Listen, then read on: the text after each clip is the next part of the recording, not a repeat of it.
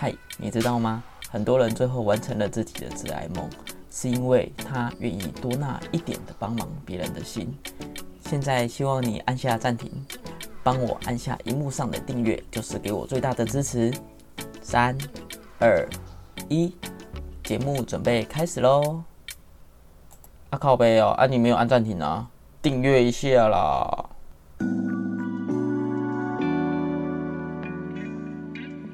嗨，大家好，我是阿秋。今天来到《职人梦故事》，我终于又邀到艾斯老师来讲他的这本新书。等一下会请艾斯老师好好介绍一下。那我这边先请艾斯老师。OK，大家好，我是阿史艾斯。艾斯老师这一次出的书叫什么名字啊？哦，最强散户改造指南。那我副标名叫做《有效提升交易的一百条法则》。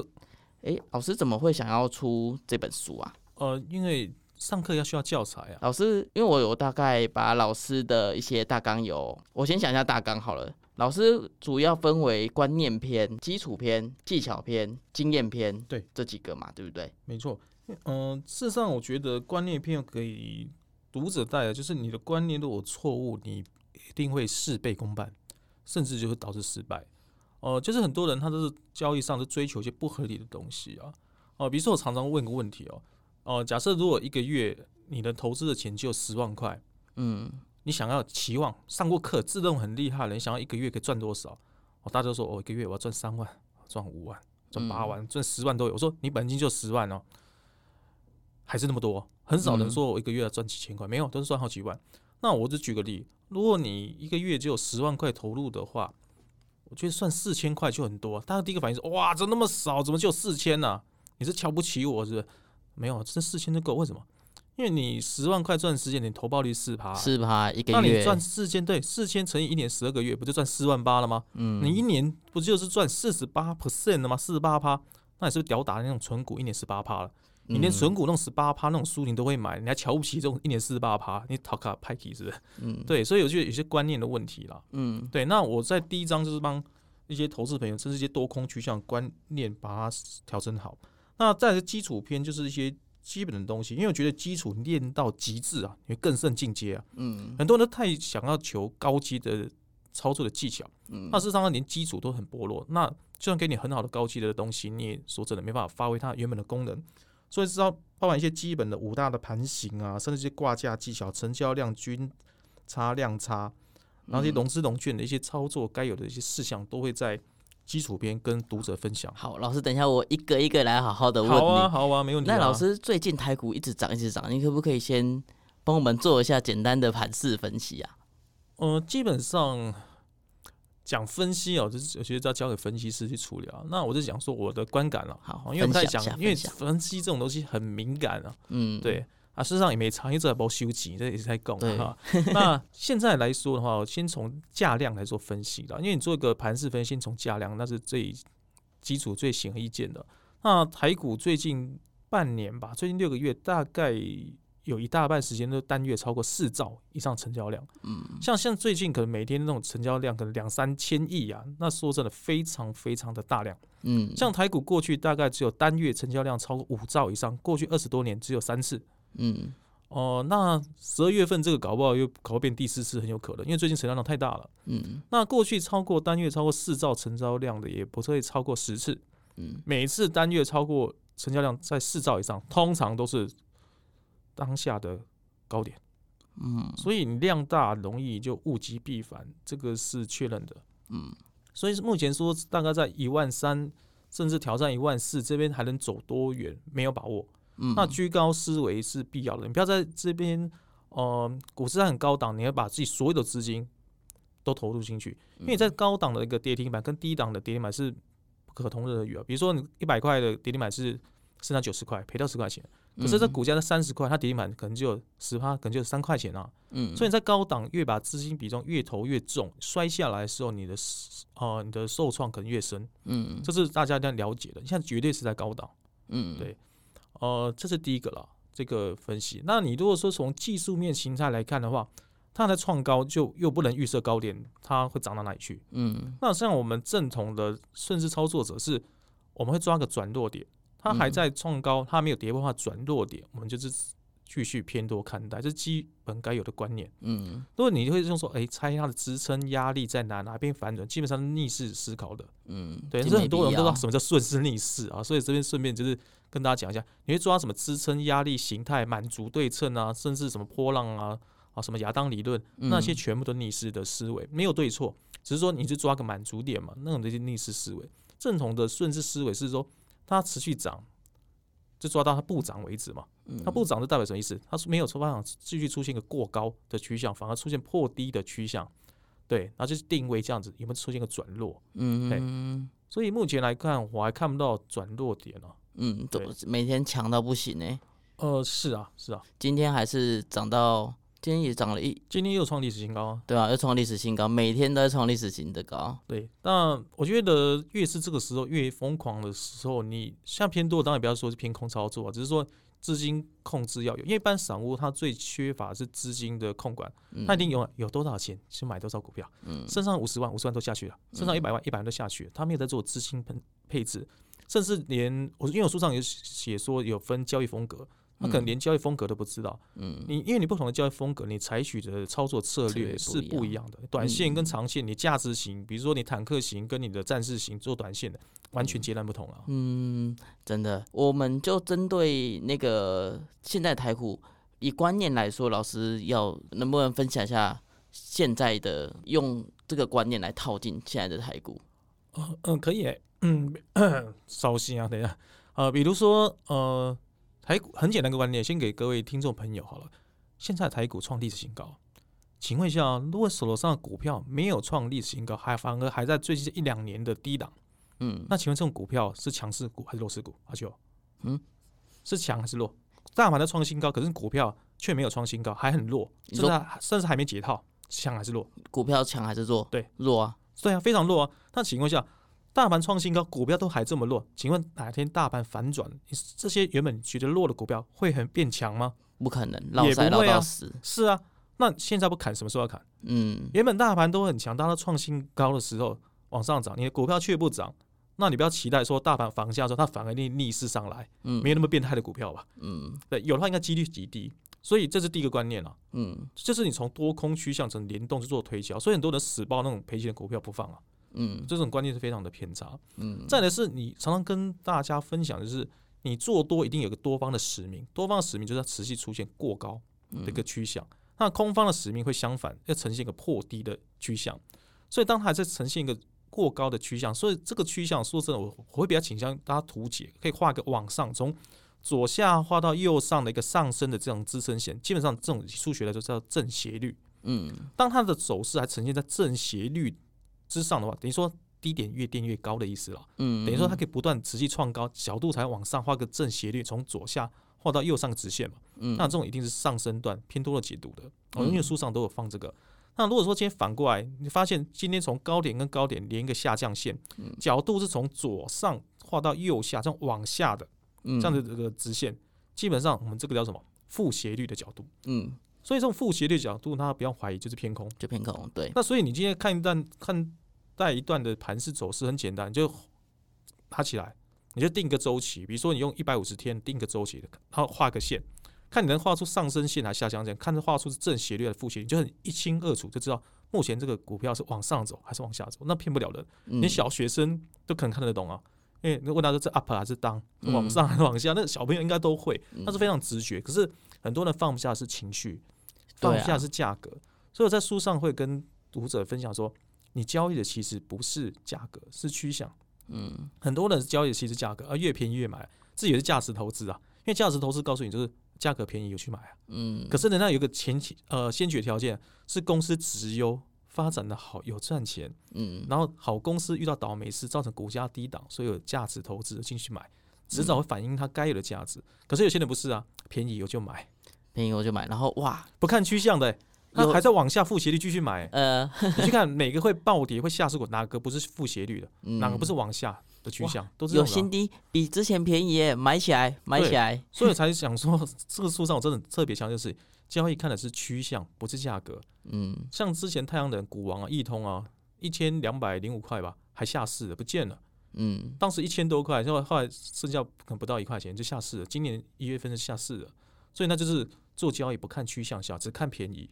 嗯，但是有些股票回不去啦，请问红海回得去三百块哇，吗？那个真的太阳能回得去两百块吗？那你回不去啦，再也看不到了。很难呐，除非可以啦，减资再减资。嗯那老师在基基础篇的部分，能够分享一下，像我在选股啊，嗯这个用这个基础，我我要怎么样去看这个股票，说它会往上还往下？你的这个基础的指的意思是什么？好这个基础，我会先从盘形做切入，甚至从 K 棒让大家做了解。嗯事实上，大家知道红 K 它代表是说从低到高，开低走高，开相对低走到相对高，你的嗯收盘大于你的开盘，就属于一个红 K。那反过来，今天是开高走低，你的收盘低于你的开盘价，比如说开盘开九十块，那最后收八十五块，那当然是黑 K，这是个多空的方向的趋向。嗯，这个很重要啊。所以有时候画 K 棒，我就问他说，我就画两个 K 棒给他哦，说一个是有带上影线的嗯红 K，一个是直接开最低收最高的红 K。我说哪个比较强？其实很简单啊，一定是收最高那个比较强啊。对啊因为，很简单啊，一个收八十五块，一个收九十块，哪个比较强？九十块的啊。所以教 K 棒他是很容易理解嗯哦，因为这个收比较高啊，当然就是比较强。有些人还判断哦，这个上有下影线啊，这个上影线，这个有支撑，那个有压力。嗯，事实上 K 棒很简单，你就看它谁收比较高嘛，我在找收比较高的红 K 就是比较强啊。我觉得就是像我在早期的时候看书，就很我觉得很容易看乱，因为哦像我们都会，例如说，哦，明明知道红 K 是往上，可是第一个心态不敢买，对然后第二个是觉得，哎，会不会有压力？会不会有压力？因为想太多了啊、嗯，对，事实上不用想太多，因为你必须我会跟呃同学啦这样子你现在买股票不要怀疑，绝对不是投资，那叫投机，嗯因为几率不是百分之百的状况，就叫投机，嗯不是投资。人家投资很简单啊，你要稳赚很简单，把钱放银行定存嘛，那叫百分之百。嗯那既然在投机市场不是百分之百，一定有变数，所以那叫风险，那叫风控。好，那既然不是百分之百是投机，那就是操作上就不能所谓的 all in。嗯对，就比如说经常都是因为股市很好玩，你知道，过去常常这样子，不代表每次都这样。比如说今年就很吊诡啊，这个我也误判哦。呃，过去外资如果在前三个月摆明都是卖超为主的，当年都不会太好。嗯今年例外啊，今年其实外资卖超了四五千亿耶，前三个月都卖超三千亿以上。过去这种当年一定就是大空头，空头年啊。什么叫空头年呢？就是高点在一二三，在第一季，然后低点在年尾，嗯，在十、十一、十二，直到空头年。那多头年它反过来，像去年就多头年，嗯它低点在一二三月，可能在一月，那高点可能在十、十一、十二，所以从年头涨到年尾，直到多头年。嗯。所以有时候做一些多空趋向，这个都写在书里面啊，嗯。你就很清楚哇，今年的多头年、空年，那你发现哎，今年的高点走在一月，一直过不去，过不去，一直往下走，哎，今年搞不好是空头年了。嗯。会发现今年一月是低点，二月又过高了，三月过高，哎今年搞不好走多头年了，嗯。那搞不好我做股票一路报到年底就好了。嗯，对，所以有些观念，事实上在书里面都有帮读者做一些的分享了。哎，老师，你刚刚有讲到资金分配这件事情嗯啊，能够分享一下，就是你在实实物经验的时候，你是怎么样去做这样子的资金分配？好一般来说，我现在又进化了，像早期我就说，呃，同学你可以买五档股票，嗯，OK，资金配配五档，不要只买一档，因为可能运气不好，那一档刚好就不中。虽然可能形态都强势股，那可能好的股票可能那一档赚三十趴，第二档可能赚十趴，第三档可能赚十趴，第四档可能持平，最后一档可能输了十五趴，但是总绩效还会是正的。所以你一定要做资金的分散，因为你搞不好运气没那么好，你可能单买那张股票不会涨，因为外面都灌输好像只要买一档股票就会标股，其实没那没那回事。那标股是因为它可能形态上的突破，它可能比较容易往上飙升，但不代表一定都这样子。所以你这种资金配置可能用五档。那到后期有导入交易风格的话，我就是说不同风格有不同的配置，比如说战士型是做短线这种强势股的，比如整体形态突破，比如说我书上有讲强势股 DNA 这种整体形态突破的，那我可能呃可能占百分之三十的资金在里面，那可能另外可能稍微比较保守一点，可能百分之四十的资金放在坦克型价值投资，买在低档的，嗯，就放着。那我可能另外可能放百分之二十的资金，可能放在波段操作法师型的波段操作为主。那另外可能呃还应该还有剩十趴吧，另外剩十趴我就是补师型，嗯。放一些纯股的，因为补师是补血嘛，嗯对，自带十趴补血，这样可以嘛？对，所以放在那个就做一些资金上的配置，就是你用交易风格来配，因为很少人说，老师我百分之百纯战士，超级赛亚人，呃，嗯，那也可以啊，随便你，可能风险高一点。那我可能呃，我有点家庭了，有些家事，我稍微保险一点，有些我放价值投资，然后有些可能放一些纯股的、补市型的，自己做些调整。那我会跟各位听众朋友讲说，不同账户放置不同风格，因为哦同个账账户你会混乱啊。嗯，但我都分不同账户，比如说我这家凯差的，我是做纯股的，嗯啊，这家原差的可能做一些波段的，嗯，给那那家可能是呃兆丰的啊，可能做那个战士型的。嗯你不同账户做成就很清楚，啊，有些账户市场上不太会动它、啊，比如嗯存股可能不太动它，可能只进不出啊，或可能放着就不动它。那很多人对存股也有点的误解，我的所谓存股是你这个资金当做是不要的，就跟买基金一样，可能放出去二十年，可能就不打算回收，一张滚，一张存。嗯你在二十年随时动用到的钱，我都觉得不适合拿存股。存股是一定要用非常闲钱的、完全不会用到，所以那比重一定不会高。嗯，对，因为可能一些呃一些呃意外或什么，可能急需用到的钱，所以很多人他不懂，他是把很大部分的钱用在存股，有时候还没存到，可能股价掉下来，可能就就真的存股了。哦、对尸骨无存。哎，老师，你刚刚讲的像是战士型，就是你说是短线操作，对，这种短线操作，我要怎么样去挑选说这个是属于战士型的股票？好，基本上在书上里面也教一种形态，我就叫做强势股 DNA 啦。基本上这种属于高档整理突破，因为你发现它的走势区很明显是我们的正斜率上升段的的角度，站在所有的均线之上，然后再又压缩一段时间，又做整理突破。像这种的期望值，一般来说突破之后，很容易都会短线上会有三成到五成，甚至你抱久一点，你用你用周 K 去报单啊，可能会甚至一倍、两倍、三倍都有可能。那如果不如预期，因为做强势股暂时型是我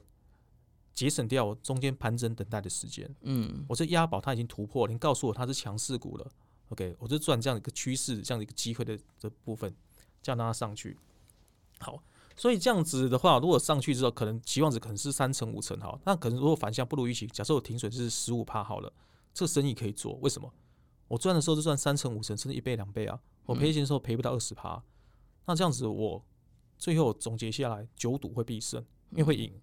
因为赢的赢三成五成，嗯，输的输十趴二十趴，那这样结果一定会赢。假如胜率是超过三成四成，这个策略就一定可以成功。嗯，对，因为强在强势股，就是他买了突破之后一直飙，一直涨，一直涨涨，那不如预期不动了，我就砍掉嘛。嗯，对，这种是战士型的操作的方式，可是我我听过很多人，本来我想当战士，最后变捕师。真的、哦，就是我我我本来是想说我要做短线，对，但是后来短线看一看之后，我看他新闻哦，新闻有说他有什么什么很厉害的专利，那我他现在赔钱，我我就给他报，我变成长期投资。啊，不行，那是凹单啊。但现在不会讲凹单，现在讲更好听的字眼，叫做布局，没有了 凹单变布局，感觉好漂好听一点点啊。嗯但是我觉得这件事情就是不是你死就我亡啊，嗯要么你押宝进去了就喷出去就上去，要不然它反向跌破下来了，没有喷上去我就砍掉了。就这个，反正我我就这押宝那种就是整理突破之后上去那一段的趋向，我这个账户就是战士型，对，就是我就是要走战士策略对这样子。对，就是你要懂得追高杀低，用短线的其实就是讲白就四个字的要领啊，就是追高杀低。嗯，所以你如果不敢追高杀低，哦，这个我好怕，惊惊，错错，哎，拍谁就不适合当战士。嗯对，但有些人他转行跑去当坦克型价值投资又不对，为什么？因为价值投资你资本要厚。我讲白一点哦，你资金没有一百万以上，你做价值投资你会没有感觉。就像你骑你家的小女儿骑脚踏车撞到阿嬷的脚，你会说，诶，怎么没有感觉？那种感觉，因为资金太小了。因为价值投资它资金就要大，又要放长期，因为你是买在相对低档，你是嗯摸底的操作。事实上，坦克型它是摸底的操作了，买在价值上的低价格上的低档，那但是公司有价值的，所以它会比较安全一点点。但是要等多久不知道，对，所以那个资金的比重可能也不会太多。嗯，我说那怎样判断它是有价值啊？因为其实我觉得我遇到很多朋友，他最应该说大家的一样的问题就是，其实能够上市上柜，他一定公司产品有一些厉害的东西。基本上这个是大宅问的，因为有没有价值，这个每个人心中不一样，都一把尺啊。有些人可能从基本面，有些人可能能不能赚钱，从 EPS 啊，有些人可能从它有没有配股配息来做衡量。基本上我的要件很简单哦，大概第一个能不能赚钱，这是最重要的能力啊。那所谓赚钱，就是你所有的支出减掉你的负债，减掉你的成本，这叫赚钱能力。再来是他有办法配钱给股东的能力。嗯 OK，所以现在有有些人用 ROA 或 ROE 用股东报酬权益率这样去看哦，这是第二个条件了。嗯好，因为有些公司其实很过分啊，本身有赚钱，它不分给股东，有没有？嗯有啊，OK 啊，去年聊很多，我先打打消亏损，弥补亏损，是啊，因为你要分呃，你要分派你的股息股利有一定的 SOP，像第一个就是要先弥补亏损，嗯啊，再来提列什么特别盈余公积，它有一定的一个 SOP 啊，啊所以有可能就是没有拿到。那所谓的价值投资者，我会跟他讲说，这个股价就是最好、啊、挑选形态是有长期的低档。那比如说常常来到这个价格之下就跌不下去的，然后每年又配股配息的，那我买这个不是赢定了？嗯，是啊，有这种股票啊，所以那时候诶，可以讲股票吗？可以讲股民吗？嗯，不然你说你说中中中差好 中插电之类的，哦，OK，比如说也可以讲嘛，没差嘛，NCC 没规定啊，管他啊，的，真的，好我自己帮你逼掉，啊那那 OK 好，比如说呃某光光插科嗯。二三叉一嗯。OK 这张股票，它过很过去低档可能比如说二三十块就低档，它每年又配息嗯，OK 我算算殖利率还蛮高的，那个大概五趴到十趴，哎，股价二三十块还可以配个两块钱，那很离谱吧？嗯，对啊，而且老牌电子股又不太会倒。那像再来，大家懂了二八叉二 国差金，我没有讲是国泰金哦，啊，但是就是那个意思，嗯。没有了。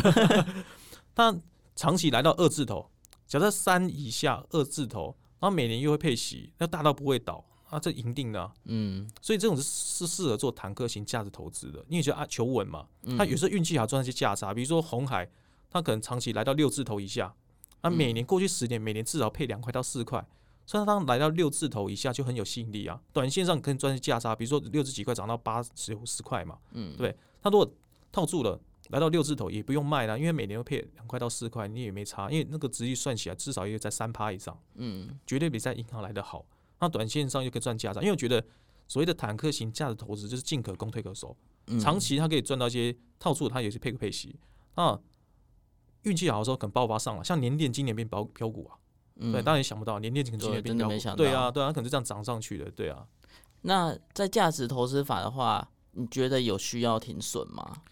价值投资如果它有长期能够稳健的配股配息，公司不会倒，基本上就比较不需要停损，嗯，但是它要不能倒，就是这家公司要确定它是够稳定的，对，不能倒，加上它能够持续赚钱，这要嗯确定这件事情。但是我觉得很难讲，因为我说过这叫投机的世界啊，所以搞不好一场火啊，这个火灾啊，整个厂房烧掉了嗯都有可能啊。像之前那个张忠谋哟台积电董事长在浴室滑一跤跌倒，那隔天那个台积电暴跌啊，嗯，这个谁知道啊？对啊，所以做金融投资这种东西没有所谓的百分之百，所以还是稍微要衡量一下这个风险了。不过还是要回到老师前面说的，我是觉得不如预期，还是要停损。但是你要知道说，你今天做的这个策略是什么？嗯我今天这个做的是 OK，是坦克型价值投资还是战士型？像战士型一定停损，不如预期一定停损。那坦克型价值投资还有一点凹单的空间，因为它如果公司不会倒，我短线套住了又配配，但是回得来的。嗯就像你中钢，你再怎么套住放久，一定回得来啊，嗯因为它会配嘛，而且股价永远是二十就二十几块钱，所以它不会什么事情。所以很多朋友他不知道什么股票能熬，什么东西不能熬，他都混在一起了。他不知道某种不同风格，他的操作的观念手法是不一样的。嗯，那老师像很多人都会，嗯，像大家最喜欢去存股、存中，诶、就是那些中华电信、中钢对啊，中华电信、中钢啊，或者是金金融金融股，对，可是他不知道怎么样进场，就是我到底要多久存一次，嗯哼还是说我要一次 all in？，OK。像存股的话，基本上啊，我是比较倾向像基金这样定期定额，就不用太看价格。那我会比较觉得是在股价稍微低档的时候多买一点点，在股价高档的时候少买一点点会比较好。比如说它在很高档的地方，你买那么多干嘛？嗯你追高成本定那么高干嘛？所以说那时候你刚啊，公司发奖金，年终奖金发好几个月，刚好手头有钱，老子有钱，对不对？送啦，嗯不是 广告打很大，然后他就在那个地方买比较多，我就觉得。像我就教个学生哦，他从中华电信存了大概三百张左右，我我听过这故事，对，因为他就是在 呃两千年、呃、网络泡沫跟两千零八年金融海啸的时候，那时候大量持有，嗯那他从二十岁开始存股，存到四十岁，存了二十年，刚好退休。退休因为刚好失业，因为退休算失业，知道吗？没有工作，他参加我的职训，就是帮人家辅导找工作的课，对，然后就这样刚好存到。他是埋在，因为他是自己的 SOP，嗯 OK，然后就是觉得那个地方就是低档，那大量持有，在高档的时候反而买不多，但是低档的时候就解约定存买股票，房子抵押贷款去买，没有啦，他就持股部位比较多。但很多人就是没有这样部位缩放的那种观念，嗯在高档他也买很多，事实上我觉得没必要。所以我在书上跟读者分享，就是你可以抓过去大概十年哦、的一个高股价的高档最高跟最低，抓个均价，再到中观中观价，就是最高最低加起来除以二。如果能买到过去十年的平均成本之下，你去做纯股做价的投资，你的胜算会比较高。但是那个最好是那家公司过去的产业周期循环蛮明显的。高比如说高档就是五十几块就上不去了，低档永远可能在二十几块就下不去了。嗯然后每年又配股配息，那种会比较好，你就抓它均价。像如果大家存那种，比如说零零五零、台五十啊，我就觉得那个都太高了，反而是零零五六了。嗯哦，那个高息的话，它因为股价比较便宜嘛，所以它的高低档那个最高最低不会落差到那么大。嗯，对，而且每年都会配息，所以还 OK。了解。那老师有没有呃，我有看到你有写一个经验篇，就是靠经验别让你重蹈覆辙。这个是散户最发生的是什么问题会让你写这一块？好，因为我觉得所谓的经验，事实上在某些地方它会叫做进阶课程。哦，因为有些经验你缺乏，容易就是会踢到一些铁板，或犯了一些不应该犯的错。嗯 OK，那比如说你保命口诀，这是个蛮经典的东西哈，所以这样借由这样的平台跟各位听众朋友做分享。保命口诀其实很简单，一句话，就是过高的红 K 偏多，那破低的黑 K。什么叫破低跟过高？这价格跟前一根 K 棒来比就好了哦。好，价格比前一个 K 棒来的低，那你的价格比前一天来个高叫过高，价格比前一个 K 棒来的低叫做破低。那如果是破低的黑 K，就千万不要进场做多。好，那这样子就可以打个趋吉避凶的观念，因为什么？这叫惯性。嗯因为它今天过高，我在设想明天继续过高，嗯继续过高。好，有那它持续破低，那我就设想明天还是破低，还是破低，这叫惯性。惯性不会轻易改变，因为所谓惯性一旦形成会持续，叫做趋势。嗯好，所以有些呃听众朋友对投资理财不是很清楚，要先了解什么叫趋势惯性这样的东西。好，那有些的东西，像我就蛮感慨的。如果那时候在我二零零八年金融海啸，有人跟我讲这个观念，我就不会很惨。因为如果大家回去可以把那个大盘加权指数月 K 图把它放出来，你就放金融海啸那一段，你就套用我刚刚的口诀：过高红 K 偏多，然后破低黑 K 千万不要进场做多。那一段金融海啸的下跌啊，月 K 啊，绝对可以避开。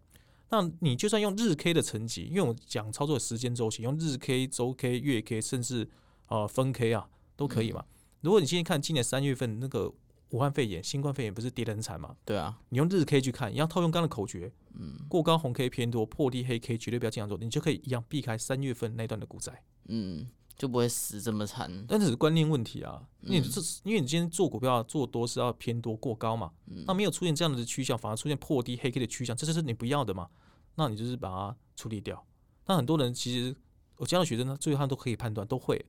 放不下是情绪，因为你钱在里面，那才是最难的地方。老师，这情绪要怎么克服？我觉得情绪真的很难诶，就是你你就看着他的账户这样子，他就是亏亏亏亏亏嗯亏亏，那我要怎么办？呃，事实上，呃，这边也顺便帮各位朋朋友理清一件事情啊，呃，一个人的绩效，交易者绩效赚赚赔赔、起起伏伏是正常的，这是正常。为什么？就像波浪一样嘛，就是有涨有跌，这样的锯齿状这样上升，它不会一直线，每天这样子上上去上去，不会，它本来是锯齿状。比如说你今天做个策略好了，做个 EA 的策略，它让它去跑，你会发现本来就是呈现锯齿上，有上去有回档，上去回档，但是曲线的角度是正斜率是往上的。很多人没有这样的观念，觉得我每天就是要赚钱、赚钱、赚钱、赚钱，其实那是错误的。因为今天跑个策略，波段啊，本来就是有起起落落嘛，这才是常态。所以第一个是先面对它，接受它，知道这是常态，是必然会出现的事情。比如说很多人说，老师常常学到后悔，但会洗盘出场，正常啊，因为你用周期很短啊，你日可以每天盯啊，每天盯着，哎，怎么赶快赚钱，赶快长大。可是你用周 K 看，格局放大，因为书上都有写，你可能就不会被洗盘了。嗯，对，因为书上举档利基啦，因为今年在一个电视节目我也讲这张股票，你用日 K 看，哇塞，可能抱不住；可是用周 K 看，哇塞，那一段涨三倍啊，嗯你可能就抱住了。好，所以这个就是让大家去了解一下了，就是这些经验啊。嗯，那、老师在这本书上还有没有什么是想要给投资们的一人的一些建议？就是什么样的人可以适合看你这本书？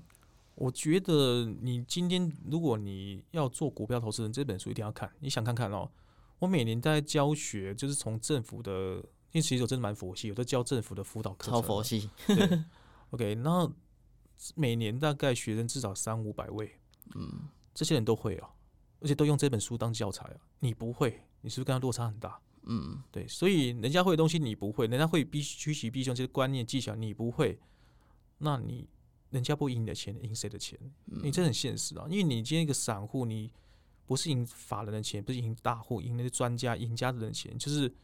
赢那些比你更菜、更不懂、更骂咖的散户。所以当人家已经会了，你还不会，那就很惨。所以我后来也开发一个三小时线上教学影片，针对这本书，所以有买这本书还可以折价五百块，把你书钱折价当做优惠。因为有些人可能没办法报我的课，就像当时阿秋你想报我课，可能抢不太到。哦，很难抢啊。对对对对，所以有在开发线上课程，就是让你比如说外县市甚至国外的人然后，一些听众朋友想学，可以透过这样线上影音的教学，因为是有影片的，嗯，然后可以立即的复的复习，因为它可以永久的免费呃再重复观看的，不是说免费，因为这个课录这个版就有成本是要要付费的，但是你可以永久一直重复观观看，然后你就慢慢提升，因为有些东西可能听是不懂，像这种就是正常的这种呃面对面的课程，最大的坏处就是说我只能听一次，如果那次刚好没来请假，或者刚好没听懂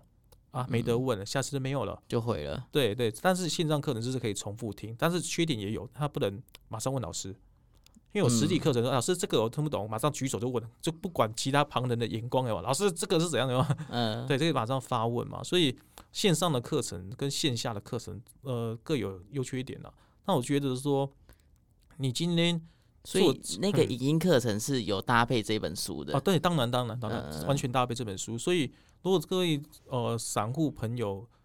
想要快速提升自己的一些该有的一些技能观念哦，我觉得这本书买的不吃亏，因为想看看一本书了不起四五千块、四五百块，一个线上课程了不起一两千块、两三千块，总比你在股市里面输好几万、好几十万、上百万来的好吧？嗯而且我蛮有自信的，因为我毕竟是个产业工会秘书长，蛮有自信。这本书比外面一些奇奇怪怪的书好太多了，因为外面的书很多都很偏颇了，比如说选选股，就这是一本书了，甚至只是他自己懂得的技巧就写一本书，然后其他的复制贴贴上看图说故事，在图解，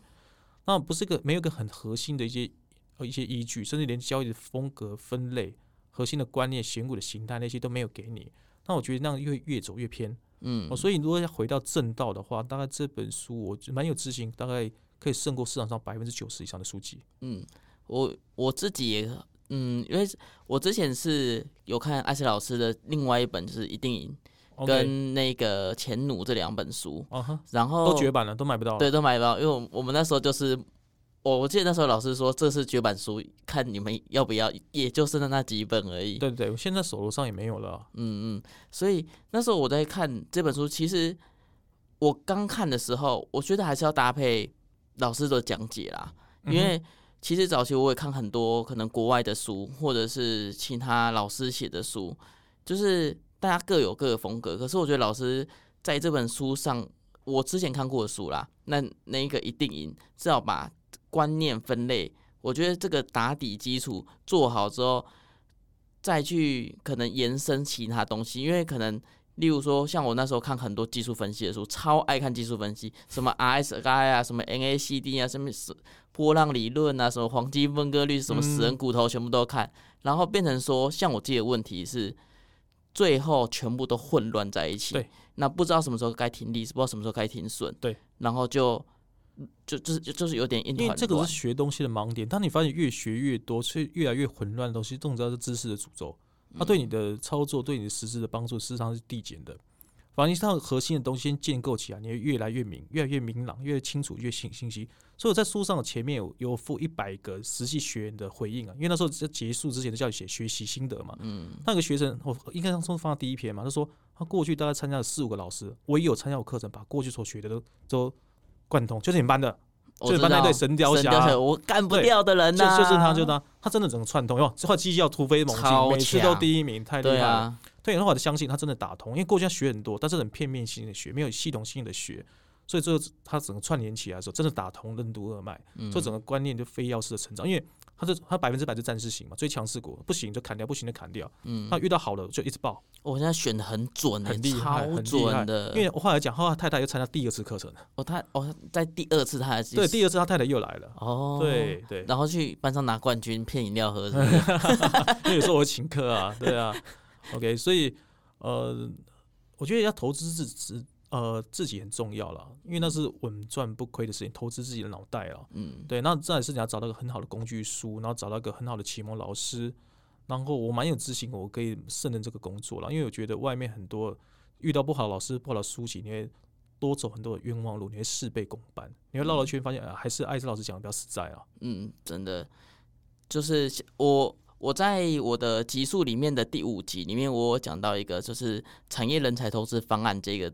这个课程，其实就是因为其实我在这个工会里面也学到很多东西，这里面工会老师其实都是很不错，然后所以我才会觉得说，哎、这这个政府的方案其实很棒、诶，然后。再来就是艾斯老师，我之后也会跟他要老师的那个影片连接，就是上课的那个课程连接，那我会放在我的粉砖下面。那如果有需要的同学，也可以去看看。然后老也有老师的书籍这样子。那今天谢谢艾斯老师的 OK，谢谢。阿秋，谢谢，OK，拜拜。拜拜。